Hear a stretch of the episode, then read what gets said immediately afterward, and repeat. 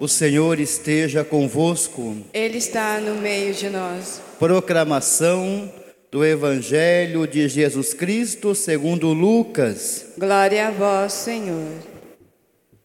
Naquele tempo, Jesus, cheio do Espírito Santo, voltou do Jordão, e no deserto ele era guiado pelo Espírito.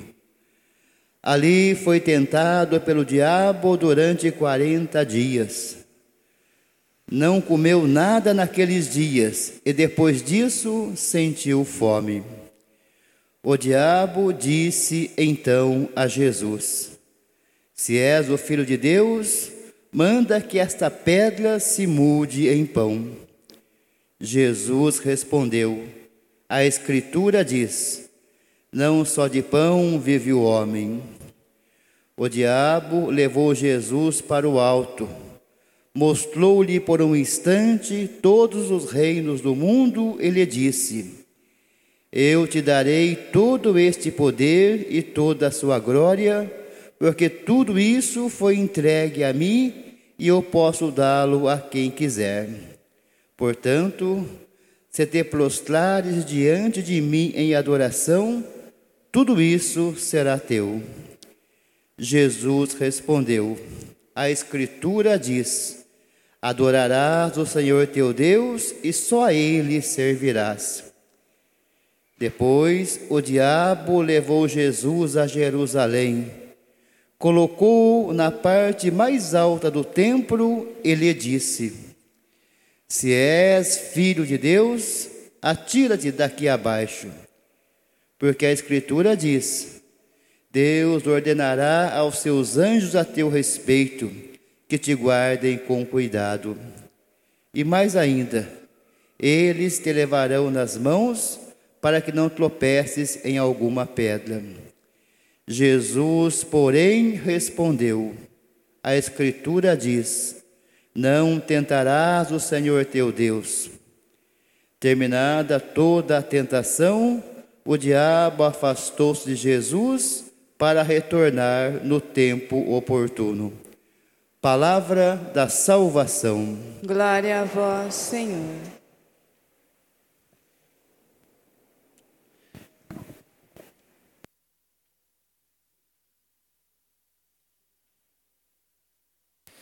Queridos e amados irmãos e irmãs aqui presentes e todos vocês que nos acompanham pelas mídias sociais.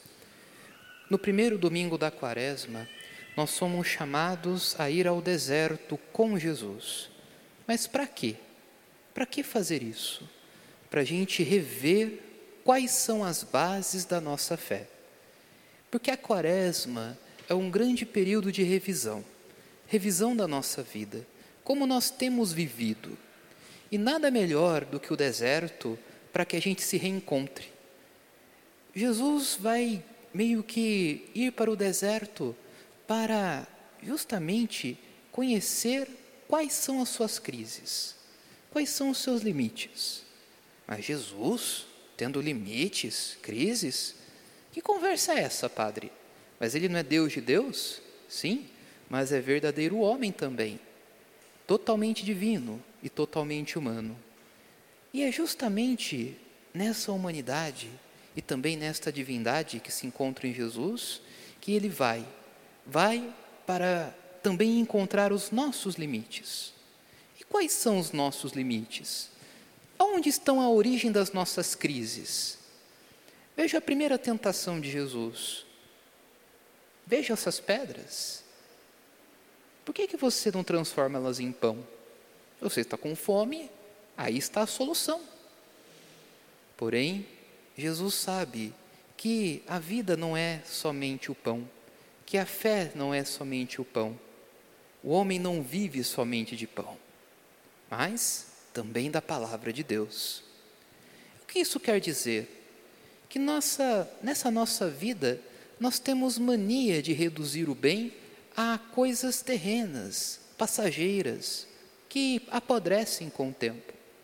O pão que nós comemos na padaria, se a gente deixar ali em cima da mesa ou dentro do armário por, por muito tempo, vai endurecer. E quando endurece, não tem como comer. Não tem como você colocar todas as suas esperanças e a luz da sua vida, então, em coisas que apodrecem. Seja o pão, seja o alimento ou a, ou a bebida que a gente toma, sejam também as coisas que nós queremos nesta vida, o conforto, a casa, o carro, tudo bom e do melhor. Essas coisas não são em si nem boas nem más, mas nós não podemos prender o nosso coração a estas coisas.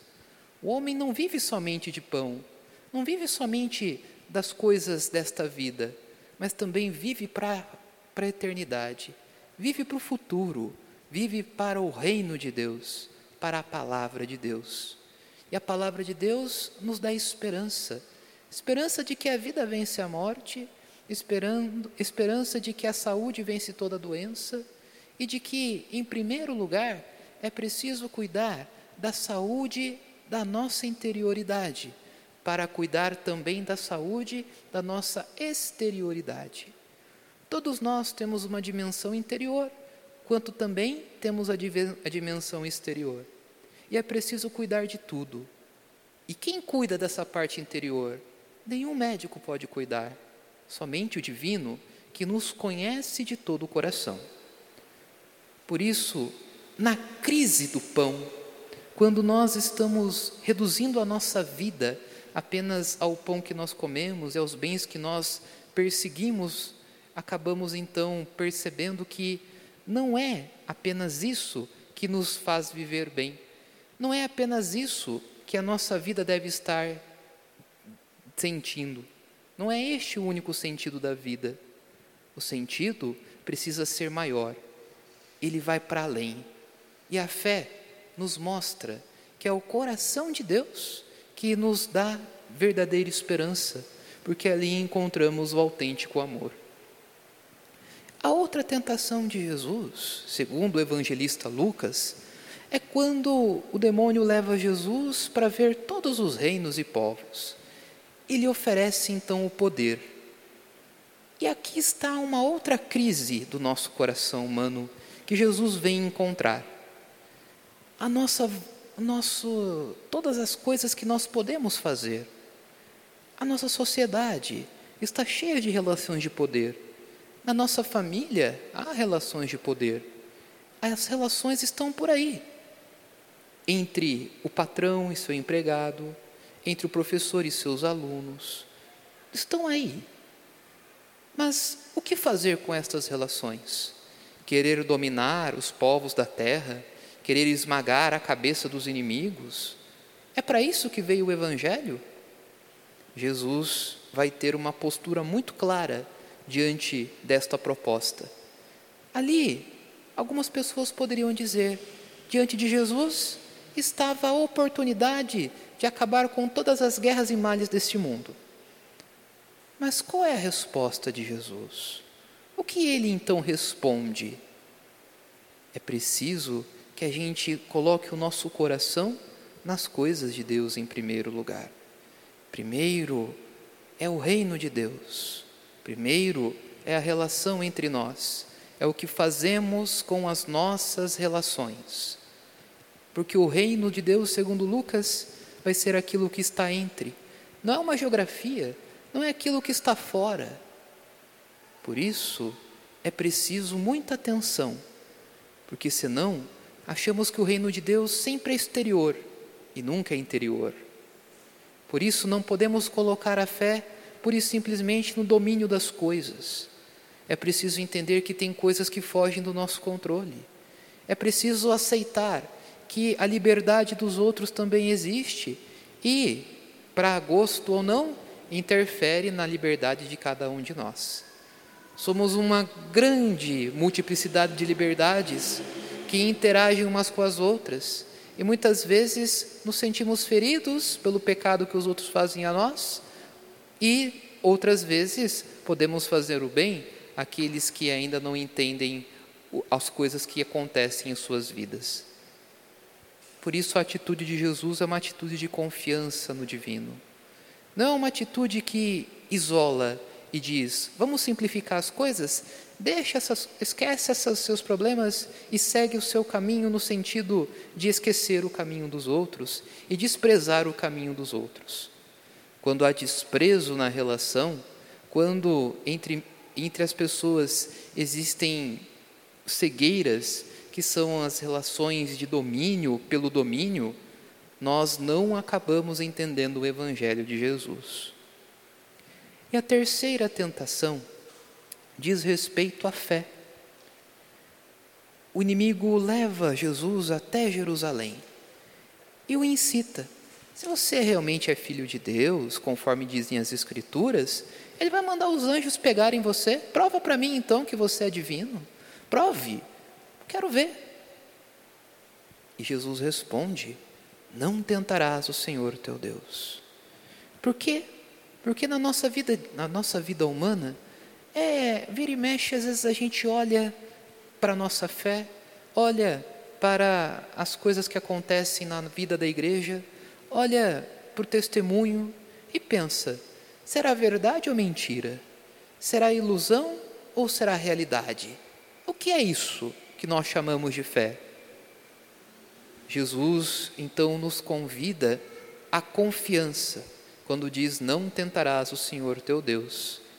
Porque a tentação significa uma maneira de desviar a pessoa do caminho. Jesus estava querendo dizer justamente isto, que é preciso que nós sejamos iluminados pelo divino e não nós queiramos iluminar a divindade. O orgulho muitas vezes nos faz desviar o caminho. Porém, a humildade de perceber que o caminho do Evangelho é aquele que nos configura realmente a imagem e semelhança do Criador, faz com que a gente tenha uma certeza de fé de que Jesus vai ser o caminho, a verdade e a vida. Portanto, diante da tentação do pão, diante da tentação do poder e, e diante da tentação da fé, qual é a postura? A confiança humilde e obediente em todas as coisas. E aí a gente toca um problema que, inclusive, está muito ligado à nossa compreensão de obediência. Obedecer, Padre? Mas como obedecer? Obedecer é uma palavra pesada. Me parece que ela está ligada mais com a relação de um ditador com as pessoas. Parece de um rei mandão. Obediência é um negócio que parece que não cabe no dia de hoje. O problema é que a gente esquece e aliena o conceito de obediência. Na Bíblia, obediência é uma algo é uma virtude que nasce da unidade com a sua família. E é justamente para essa obediência que Jesus nos vem chamar e nos dar exemplo, porque ele em tudo foi obediente ao Pai. Isso significa em tudo ele confiou no Pai. Pensemos nas crianças, pensemos nelas. Muitas vezes, quando elas acabam fazendo as suas traquinagens, acabam então, a gente acaba então pedindo a elas justamente isto, obediência. Por quê? Porque nós adultos julgamos que sabemos o que é melhor para elas. E é melhor no comportamento tal, na sua casa, na escola e etc. Por que então devemos ser obedientes a Deus? Porque Ele sabe muito bem o que é realmente bom para nós e o, aquilo que nos deixa realmente sãos, aquilo que nos deixa realmente saudáveis para vivermos e existirmos melhor e podemos escolher o caminho do amor, porque é o amor quem nos cura de verdade. O ódio, a indiferença nos congelam e nos fazem e acabam nos desfacelando na vida. Para a gente confiar bem, para a gente entender o mistério da obediência, só podemos olhar para a atitude da gratidão. A gratidão que nós lemos na primeira leitura, quando Moisés ensina o seu povo a, quando forem levar a sua oferenda para o templo, fazerem uma ação de graças, uma oração que recorda os porquês e razões da fé. e aí oferecer as primícias, em que eram os primeiros frutos colhidos da terra naquela temporada, como oferta de gratidão. Também São Paulo, na segunda leitura, vai ensinar a comunidade de Roma que é justamente a fé em Jesus que nos liga ao coração, que nos liga à vida, do, à vida de Deus, que é a ocasião da nossa gratidão. Nos é dado um nome para agradecer, porque é por ele que nós somos curados, salvos. E é por esse nome que nos incluiu em sua vida, em que a gente então pode dar graças, porque nós não temos um rei mandão no céu, mas nós temos um pai. A gratidão vai então ser o motor de todas as nossas ações. E aqui eu convido vocês a pensarem bem, de uma maneira bem profunda na vida de vocês, sobre quais são as ocasiões em que vocês foram gratos a Deus. O que vocês atribuem à presença do divino na vida de vocês? O que seria? Muitas pessoas vão dizer, talvez a cura de uma doença, porque eu passei na faculdade, porque eu consegui tal emprego. São razões. Mas qual é a grande razão que te faz ser grato? e te faz entender que Jesus é realmente o caminho, a verdade e a vida. Qual é o motivo da sua conversão? Qual é o motivo que te faz estar aqui hoje? Porque senão, nós, no deserto da vida, seremos sempre tentados e cairemos, porque nós não confiamos naquele que nos chamou, nos olhou nos olhos e nos elegeu para estarmos aqui. Não que sejamos melhores do que os outros que não têm fé, mas entendemos que a fé é um grande presente e quem a entende sabe que recebeu um dom. Que sejamos gratos pelo dom da fé e que através desta percepção possamos rever a maneira que nós vivemos. No minutinho de silêncio, deixemos que estas leituras ecoem no nosso interior, no nosso coração. No minutinho de silêncio, façamos a nossa meditação, a nossa oração pessoal.